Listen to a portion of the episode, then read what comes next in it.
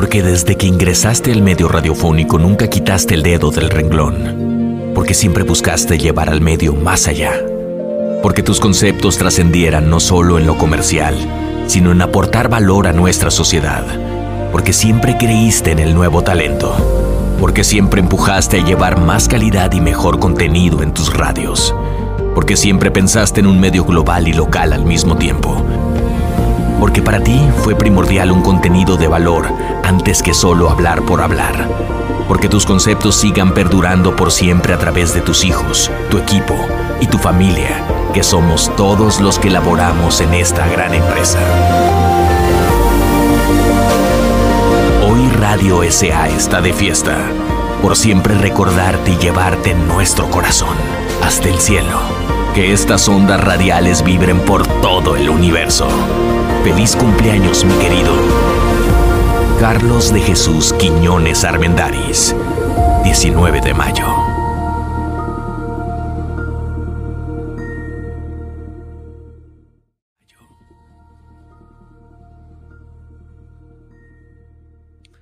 Hello, hello, pues no sé si a ustedes, pero al menos yo se me puso la piel chinita. El día de hoy, como les venía diciendo en mi último programa, va a ser un programa pues muy especial, en el cual pues seguramente tocaremos fibras eh, sensibles, no únicamente de, mi entrevistada y de todas las, personas que conformamos parte de Grupo Radiosa, sino seguramente tú que me estás escuchando, eh, a lo mejor perdiste un ser querido durante esta pandemia. Todos tenemos un papá. Y el, simplemente pensar en nuestro padre, en la persona que ya no está, pues como que nos mueve esas fibras. El día de hoy es un homenaje a don Carlos Quiñones. Don Carlos Quiñones es el fundador de Radiosa. Más de 100 estaciones conforman este grupo. Un sueño que se formó en 1984 y que a lo largo de casi 30 años, poco más de, 36. De 36 años, pues ha logrado un grupo fantástico del cual pues me enorgullece ser eh, parte. Y el día de hoy, para hacer este homenaje, pues la verdad, ¿a quién mejor entrevistar que a sus hijos? El día de hoy, pues eh, y tengo aquí a una amiga, a productora, directora, eh, mujer, que a la cual admiro muchísimo, Mariana Quiñones. Pues bienvenida a tu cabina. Gracias, Marimar, estoy muy contenta. Bueno, más que contenta, traigo muchas emociones, eh, como una montaña rusa, pero creo que la mejor manera que yo le puedo hacer un homenaje a mi papá es justamente estando al aire porque definitivamente si hoy estoy en una cabina y enfrento un micrófono es por él, ¿no? Él, él fue lo que me dejó, y más que me dejó, lo que me enseñó, fue un camino que yo tuve la oportunidad de recorrer junto con él, ¿no? No fue, no fue un, un, aspecto que de pronto tuve que llegar y aprender, ¿no? Sí fue un camino que recorrí desde los 21 años que él decidió que ya era el momento para que yo aprendiera, y lo recorrí junta y lo recorrí también en mi infancia, ¿no? Mi, mi casa siempre giró alrededor de la radio, entonces es algo que traigo en mis venas. No, de, de hecho, bueno, pues, o sea, yo he tenido la oportunidad de platicar con Mariana de cómo se forma este grupo y cómo siempre, es más, hasta hoy vamos a platicar mucho de Don Carlos, de hasta cómo conoció a los, a la mamá de, de Mariana y, y, de José Carlos, que no nos pudo acompañar porque de hecho está en, en una misa que se le está pues ofreciendo a, a Don Carlos. Pero hablando más allá de Radiosa, quiero que tú nos platiques porque don Carlos era una persona llena de vida, llena de vitalidad, llena de... era un, un, señor echado para adelante, ¿no? ¿Cómo, cómo, cómo eh, se empezó eh, trabajando con don Clemente Serna en, en... Radioprogramas, que... Radioprogramas es como el nombre original, pero es conocido como Radio Red, que ya después, muchos años después, lo adquirió Radio Centro, la familia Aguirre. Pero es curioso porque como que mi vida viene de radio por todos lados. Eh, mi papá llegó a la radio desde Chiapas, no igual que tú. Ven, tu los chapanecos andamos con todo. Sí, sí, claro, claro. Y este, bueno, él mi, tiene una hermana, eh, mi tía Lupita Quiñones, que su marido, que en paz descanse, también era radiodifusor. Y mi papá llega a México muy chiquito y, y, le, como que quería, ¿no? Estar en la radio, estaba buscando chamba a los 20 años, ya sabes, y le pide a su cuñado que le dé una chamba en la radio, ¿no? Y a mi tío, para no tener como este conflicto de intereses de, de familia, se le ocurre presentarle a un muy buen amigo que también estaba en la, en la radio. Curiosamente, este muy buen amigo era mi abuelo, el papá de mi mamá. Entonces, realmente, entra, que es primo, mi abuelo era primo de Clemente Serna, ¿no? Entonces, los primeros jefes que mi papá tuvo fue Clemente y mi abuelo que se llamaba Perfecto, un hombre muy simpático. Y este, y entra y le gusta mucho, él entró en el área comercial. En, ese, en ese entonces, o sea, el gran concepto radiofónico que fue un parteaguas era con Gutiérrez Vivo fue todo ese concepto de los grandes noticieros, los grandes periodistas de esa época, ¿no? Se podría decir que fue la, la radio de oro en cuanto a periodismo, ¿no? y, políticamente hablando, los grandes personajes que nacieron en esa época, como Gutiérrez Vivo, Jacobo Zabludovsky, ¿no? Entonces mi papá estuvo, llegó mucho a un contexto una radio muy padre, ¿no? O sea, más allá de musical, era generar contenido hablado, ¿no? Y eran tiempos también muy difíciles porque acuérdate que no teníamos libertad de expresión. Entonces, hacer periodismo en México era muy difícil porque era un ambiente muy censurado, ¿no? Entonces, había que ser muy creativo para ver cómo generar contenido y llegar a la gente. Entonces, fueron muy grandes, grandes maestros mi abuelo y, don Clemente Serna de mi papá. Y con los años, como una década después, más o menos, ya sus 30 años, él compra su primera estación de radio en Morelia. Ok. Entonces, ahí empieza. ¿Por qué en Morelia?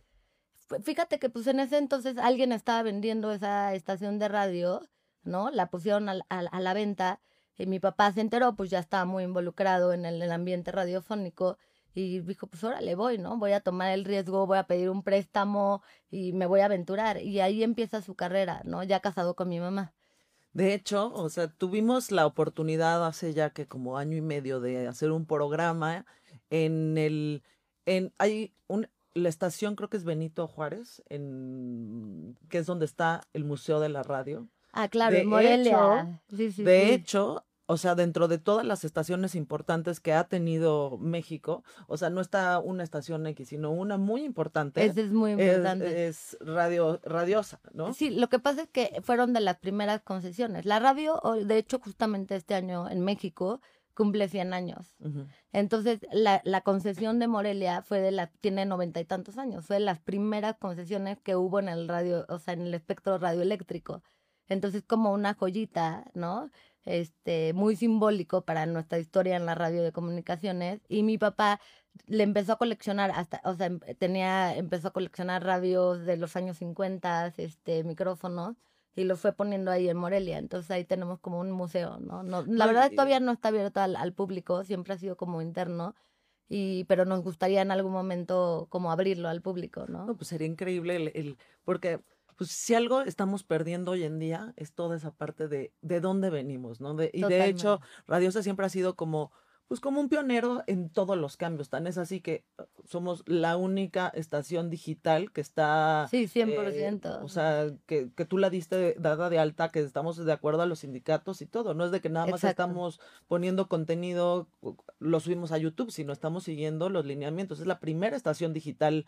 Exacto, es la primera estación digital que pertenecemos a la Asociación de Radio del Valle de México y que cumplimos todos los requisitos de una concesión.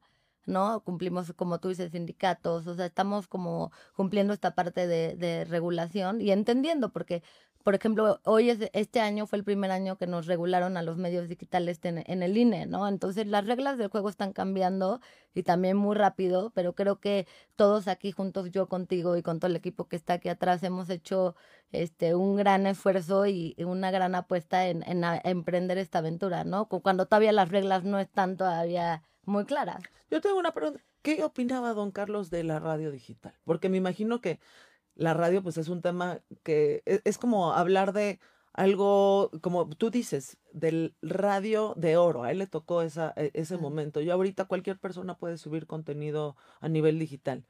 ¿Qué, ¿Qué opinaba de la radio digital? Fíjate que mi papá estaba muy a favor porque él, una de las cosas que tenía era muy visionario y él tenía como muy claro la parte de que la tecnología innova y evoluciona. Y de hecho, que mi papá es muy conocido por haber agarrado esta como batalla en contra de la amplitud modulada. O sea, mi papá tenía, este, los últimos 10 años tenía este argumento que toda la banda de AM ya tenía que reciclarse porque era un, una tecnología obsoleta. ¿no? Que ya el mercado ya no daba porque la calidad y la tecnología no era buena.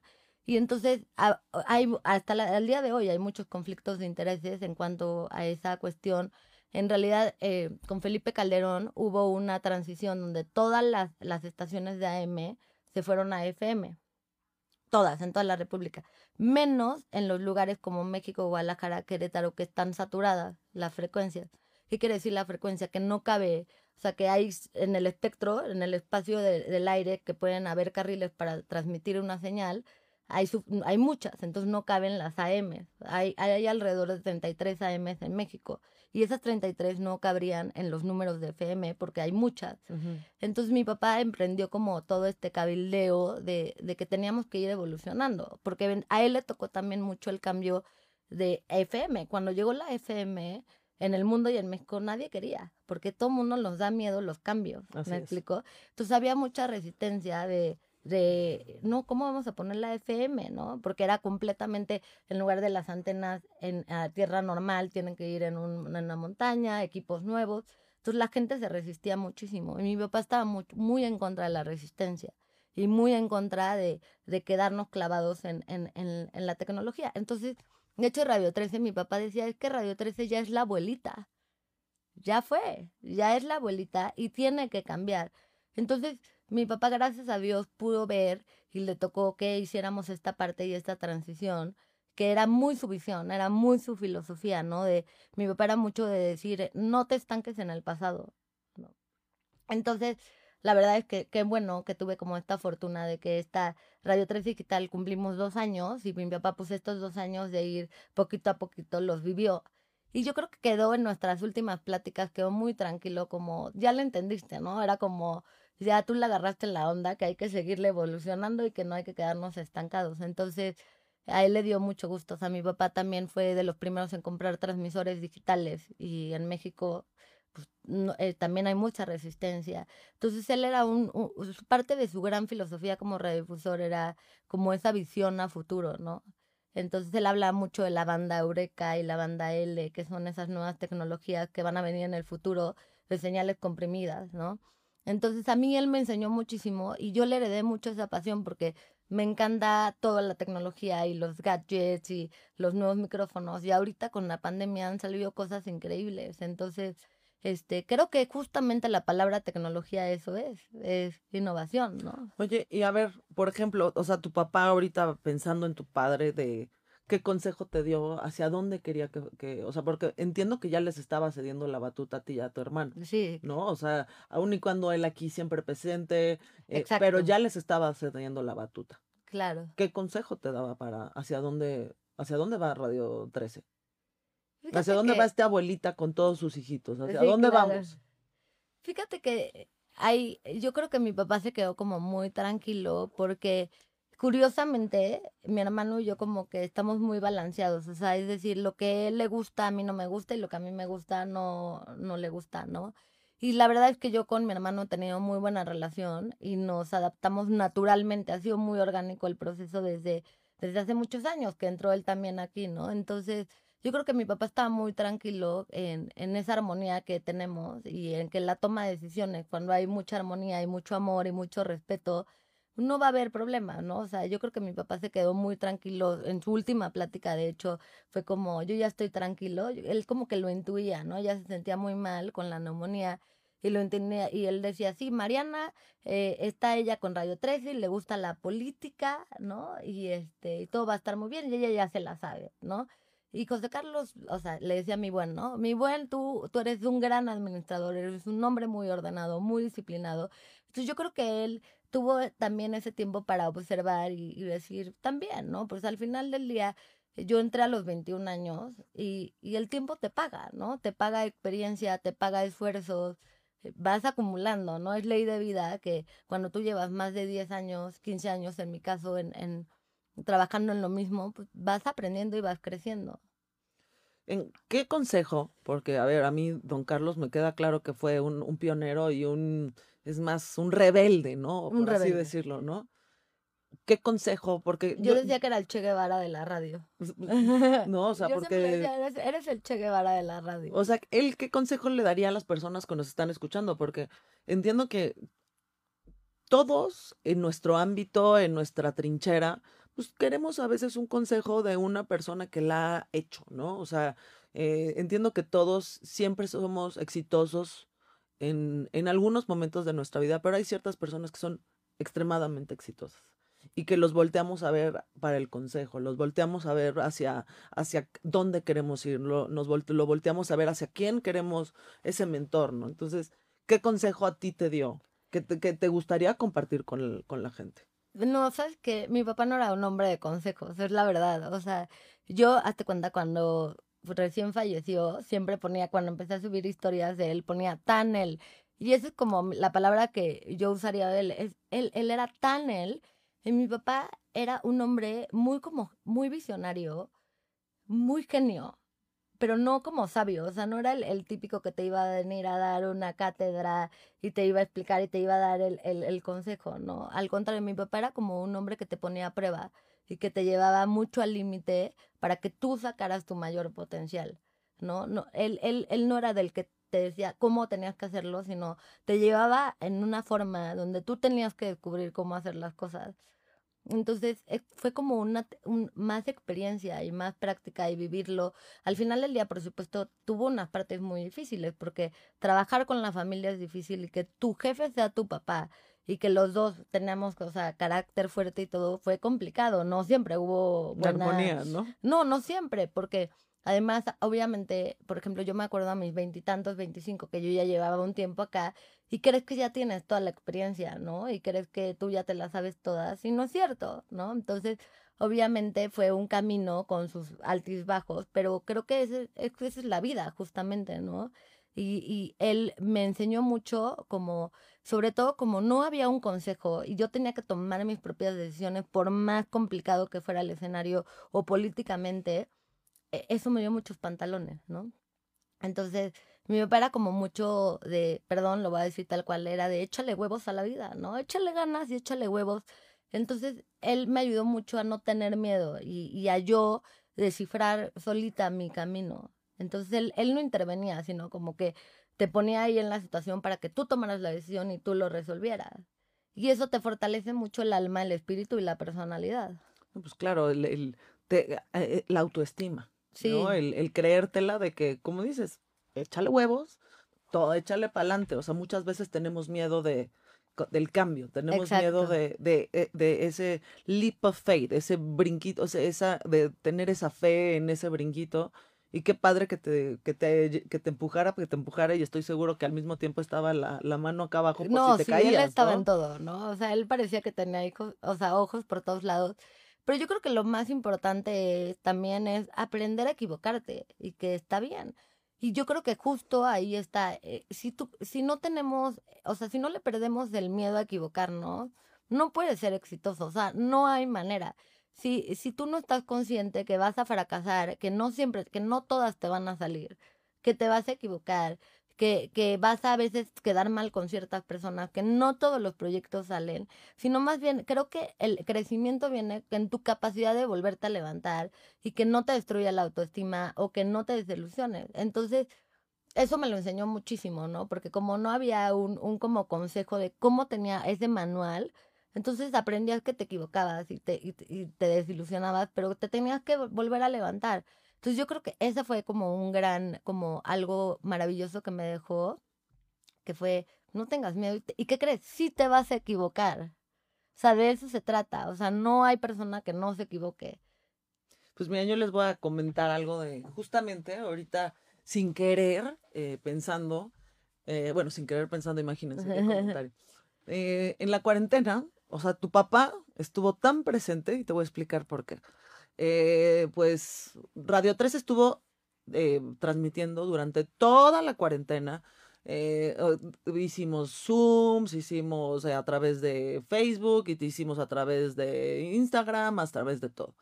Y yo al principio de verdad estaba sumamente frustrada de que no salía mi programa como a mí me gustaba porque pues, Claro. soy extremadamente, por- o sea, perfeccionista, pero rayo en, en, en el que caigo mal de que quiero que todo salga perfecto y me frustraba muchísimo. Y Mariana, me, y Mariana de verdad me daba unas, unas cátedras de mar, o sea, estamos aprendiendo sobre el camino, esto, lo otro. Y, y, y sí, hubo un momento en que estuve a punto de desistir y decir, esto me causa demasiado estrés, que mejor, o sea, mejor doy las gracias y ya cuando volvamos a transmitir. Y no, Mariana, y Mariana siempre e, era esa voz que era tu papá a través, a través de Claro, claro. O sea, no, mira, todo se va a poder, fíjate, mira, te voy a poner de contacto con no sé quién para que entonces lo puedas hacer, ta, ta, ta. Y lo logramos. Y aprendí a lidiar con el, hay errores, aprendí a lidiar de que vamos a ver cómo se resuelve, aprendí a lidiar con, con, con, es, con el hecho de el saber que me voy a equivocar, el saber que me voy a caer, pero no nada más me voy a caer, me voy a levantar. Si me caigo 100, me levanto 101 veces. Y eso es tu, ese es tu papá. Totalmente. Sí, porque también, por ejemplo, a mí algo que, que tuve, el proyecto de Cancún, en la estación de Cancún, es un proyecto que yo me fui a vivir a Cancún y fue la primera vez que yo instalé sola una estación. Obviamente coachada por mi papá, mi papá me iba a ver, ¿no? Y a la hora de instalar, o sea, no sabes lo difícil porque no te queda, y no te queda el transmisor, y no te queda la señal. Y es todo un tema de aeronáutica, porque la señal, o sea, imagínate, hay señales de aviones, hay señales de barcos, entonces tú programar y no te queda, y hay todo un tema de instalación, entonces tienes que trabajar mucho la frustración y no darte por vencido. Y creo que pero más que la tecnología que es muy, sobre todo cuando es nueva, que nos pasó en la pandemia, que no le dábamos tan bien, creo que así es la vida, ¿no? La vida es, vuélvelo a intentar hasta que te salga, ¿no? Y, pero yo creo que también la pregunta y esa, yo me lo cuestioné en algún momento, tuve como un momento de break, que ya yo no aguantaba a mi papá, que era demasiado, demasiada chamba, que yo nunca me había preguntado, como a los 30, o sea, casi 10 años de estar en radio, si era lo que yo quería. O sea, estuvo siempre como tan como de facto que yo me iba a dedicar a esto, que mi familia venía de esto, de las dos partes, que todos estamos en telecomunicaciones, y nunca me lo cuestioné. Y a los 30 sí tuve como un momento de echarme para atrás, ¿no? Y decir, es lo que quiero y lo que me apasiona, o me lo impusieron, ¿no? Y fíjate que descubrí que sí, o sea, la energía solita y la vida me volvió a jalar a Radio 13. Porque Radio 13 Digital fue un proyecto que se dio, no fue planeado. Entonces fue muy bonito. Y cuando cuando tú descubres que sí estás ahí, donde sí te gusta y que además tienes la fortuna, que imagínate, si lo trae tu familia y a ti te gusta también, es una bendición. Qué mayor regalo, porque no es algo con lo que yo estoy peleando internamente, ¿no? Entonces, cuando te apasiona, creo que ahí tienes mucho más como fuerza como para levantarte y decir, sí quiero, ¿no? Y a pesar de la frustración, se nos caen los programas, se cortan, este, esta tecnología no lo conocemos. Nosotros como radio no sabíamos hacer tema de social media y que fuera visual. Estábamos acostumbrados a hacer puro audio, ¿no? Y creo que el resultado hasta ahorita ha sido maravilloso. Y, y en algún momento creo que es como una idea mía que me da mucha paz. O sea, creo que mi papá sí se pudo ir muy en paz con esos asuntos en paz, como sí lo sentí como en esta sensación de mis hijos están bien. Y más que empresarialmente, mis hijos enamores también, ¿no? Eh, no, es más, dentro de todos sus hijos, este es uno de tus hijos. O sea, tu papá no tuvo dos hijos, tuvo tres hijos. Y uno, bueno, si nos ponemos a ver, fueran 100. O sea, tuvieron 102 hijos. Sí, no, pero Radio 13 era su, era, o sea, sí, tal cual, la joya de la corona.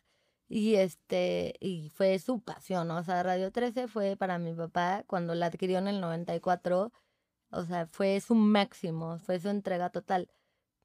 Y mira, y él era extraordinario para generar contenido musical. O sea, mi papá era, entrabas a su casa y tenía un celular con una estación de Holanda, eh, otro por acá la de Sonora, otro por acá Radio 13. O sea, tenía todo el día como esta mente que, ¿no? Iba, te digo, un genio y monitoreaba todo, no se le iba nada, nada, nada. O sea, sabía que estaba pasando desde Tapachula hasta Guatabampo, para que me entiendas. Entonces, él escuchaba mucho que las tendencias, entonces escuchaba que la de Italia, pero la de Nueva York, pero la de Washington, entonces le gustaba y generaba el muy buen contenido musical. O sea, mi papá siempre fue de, de, irse a la calidad de contenido. Hay, hay muchos grupos que han generado más como estas plataformas políticas. Y a mi papá no le gustó mucho el, el tema musical, generar tendencia musical pero Radio 13 fue su joya y su proyecto especial porque fue la escuela del periodismo, ¿no? Y aquí pasaron bueno, te lo juro que yo prendo hoy la tele y voy pasando una imagen y todos estuvieron aquí, ¿no? Carlos Loret de Mola, Abraham Zabludovsky, Paola Rojas, Pepe Cárdenas, eh, muchos de ADN 40 estuvieron aquí. Entonces fue una gran escuela y, y fue siempre casa, ¿no? Yo creo que el, el, Radio 13 y creo que hasta el día de hoy sí mantuvo su, su esencia de tener esa cercanía, ¿no? Y no, no es como un medio de comunicación distante, todos somos muy cercanos. Y mi papá e, eso sí es como algo que, que me enseñó, ¿no? Y que me heredó a, a no tener miedo yo a estar adentro de una cabina y sentirme mía aquí en, en el aire, ¿no? Sentir mi propio espacio y que lo comparto, ¿no? No, y además, a ver, mi queridísima Mariana es buenísima. O sea, eh, yo he tenido la, la, la fortuna de, de, de, pasar mucho tiempo con ella y platicar del tema de, de pues yo realmente no estudié, ¿cómo se llama? Periodismo, ni comunicación, ni ni conducción, y, es más, hasta le he dicho, quiero que me des clases para dar noticias, quiero que me des clases para modular, porque realmente se vuelve tu casa y se vuelve un, un, un lugar donde te sientes que están abiertos a enseñarte y están abiertos a, a, a corregirte y están abiertos a, a, hacerte una mejor, e, es como un semillero. O sea, todas Sí, estas sí, personas es que me, que, que, que pasaron por aquí, fue un semillero que las hicieron las estrellas que hoy son, ¿no? Entonces, Sí, sí, me encantó la palabra. Creo que Radio 13 ha sido muy semillero y, y creo que ahorita, además de ser semillero en nuevos talentos y en este proyecto maravilloso que tenemos juntas, este, creo que estamos siendo semillero también en tecnología. Y, y eso, eso le encantaba a mi papá, ¿no? Y es una tecnología que apenas vamos a aprender a explotar y a mí me emociona muchísimo, ¿no? Como de una M hoy estamos generando un multicast, ¿no? En social media y aprendiendo en el camino. Entonces a mí me ilusiona y, y, y creo que vamos por un camino muy bonito, ¿no? Porque si algo tiene todos los que estamos hoy es mucho corazón y mucha pasión y, y que queremos crecer y eso es muy bonito, ¿no? Ya creo que ahí los proyectos se vuelven muy satisfactorios.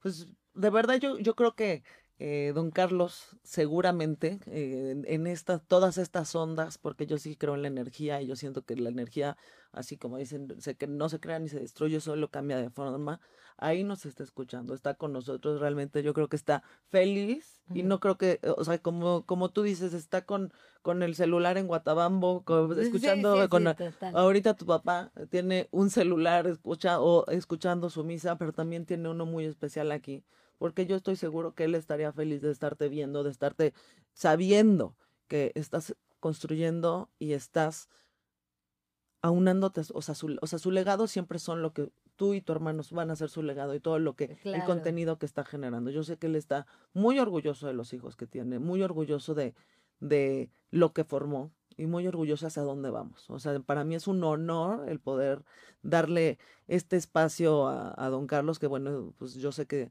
es, pues nada más es un pedacito de tiempo para todo lo que, que ha logrado y, y, y yo creo que me quedo muy corta de hablar de lo que don Carlos fue para ti, para tu familia, para todas las personas que tuvieron la fortuna de conocerlo y de tener una plática amigos, con él. sí.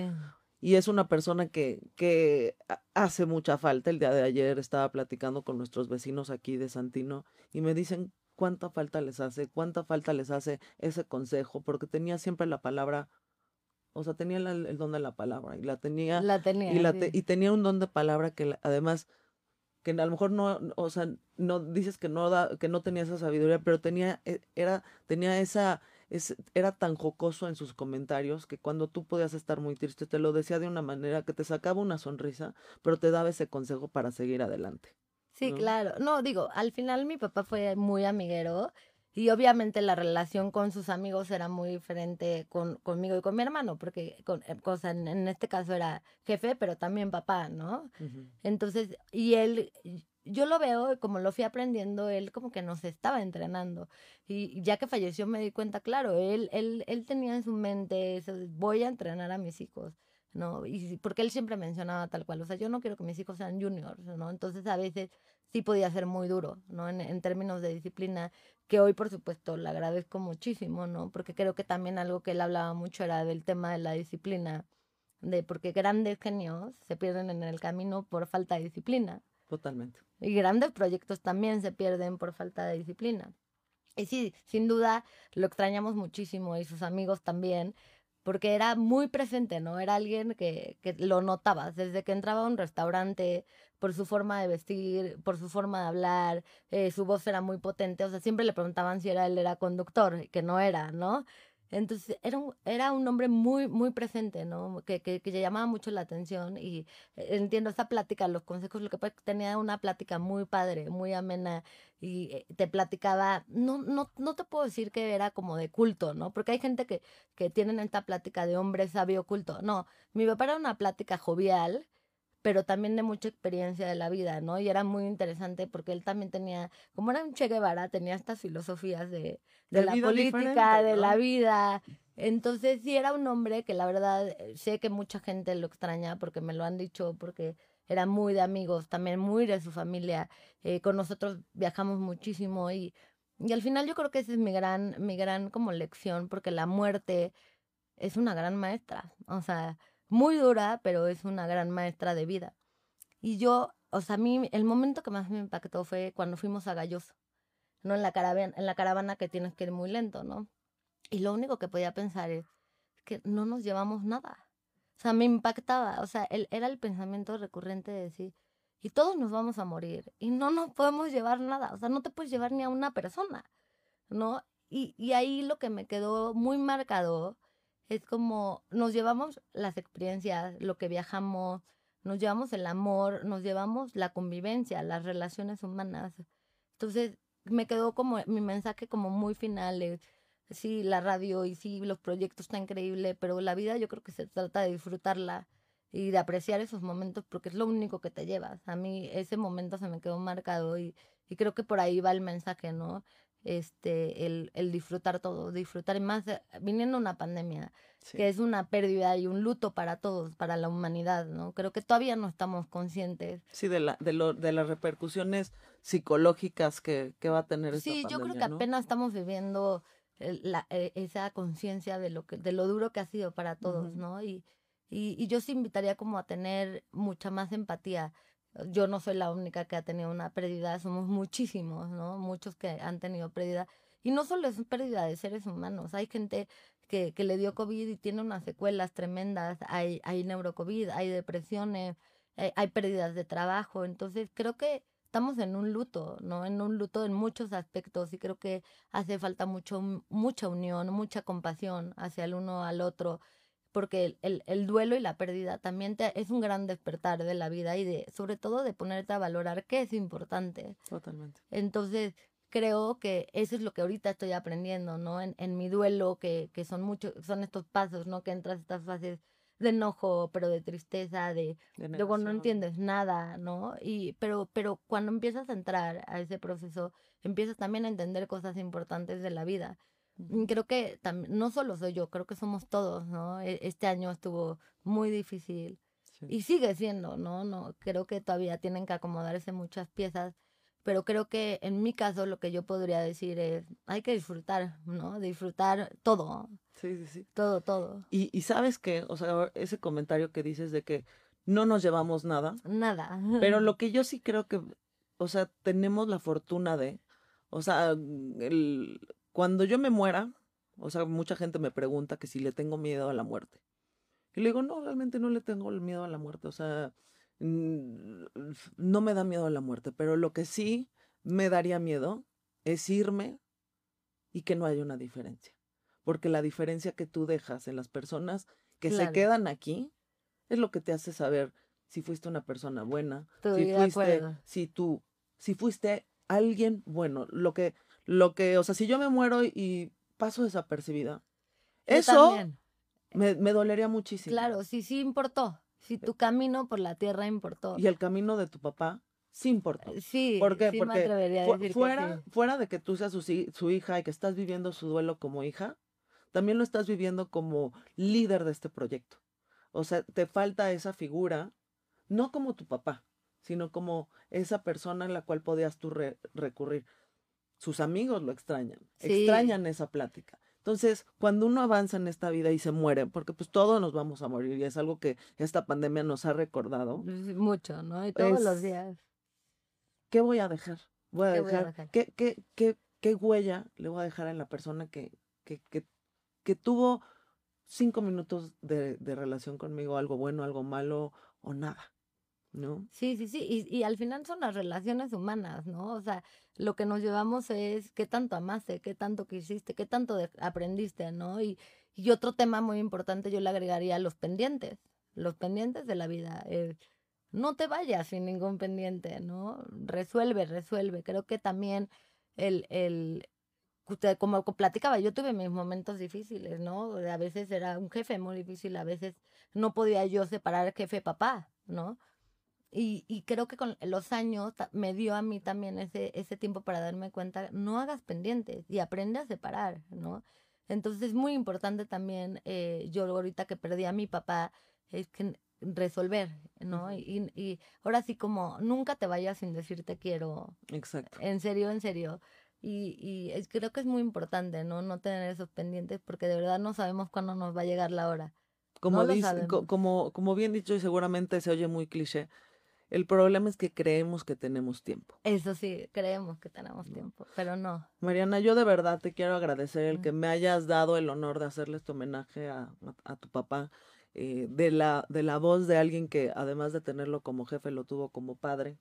De verdad te agradezco el que me hayas permitido y quiero hacer algo que pues, en el radio es algo que significa mucho más es darle un minuto de silencio a tu, a, tu a, tu señor a, don Carlos Quiñones, de verdad, de parte de, de todo el equipo que formamos Radiosa, de parte de Radio 13 Digital, don Carlos, de aquí hasta el cielo, y este minuto va por usted.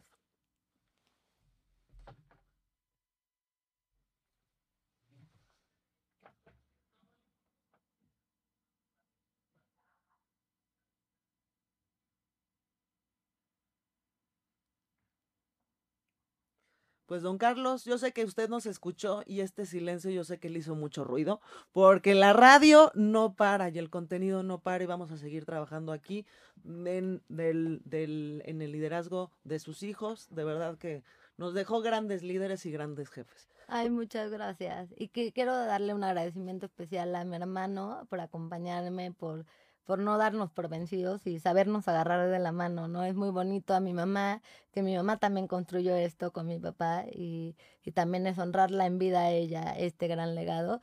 Y te agradezco a ti, estoy muy contenta, me llenaste el corazón y el alma y gracias por darme la oportunidad porque, porque creo que la mejor manera de honrar a mi papá es al aire. Así es. Gracias. No, Mariana, de verdad, gracias a ti.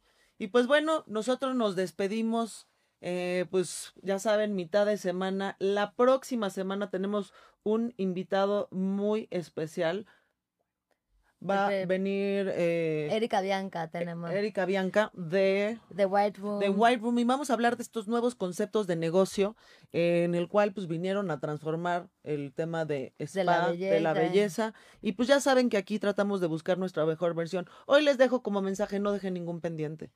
No te vayas sin decir te quiero. claro no te vayas sin decir te quiero el problema es que creemos que tenemos tiempo. Sean su mejor versión y dejen algo bonito siempre en su caminar.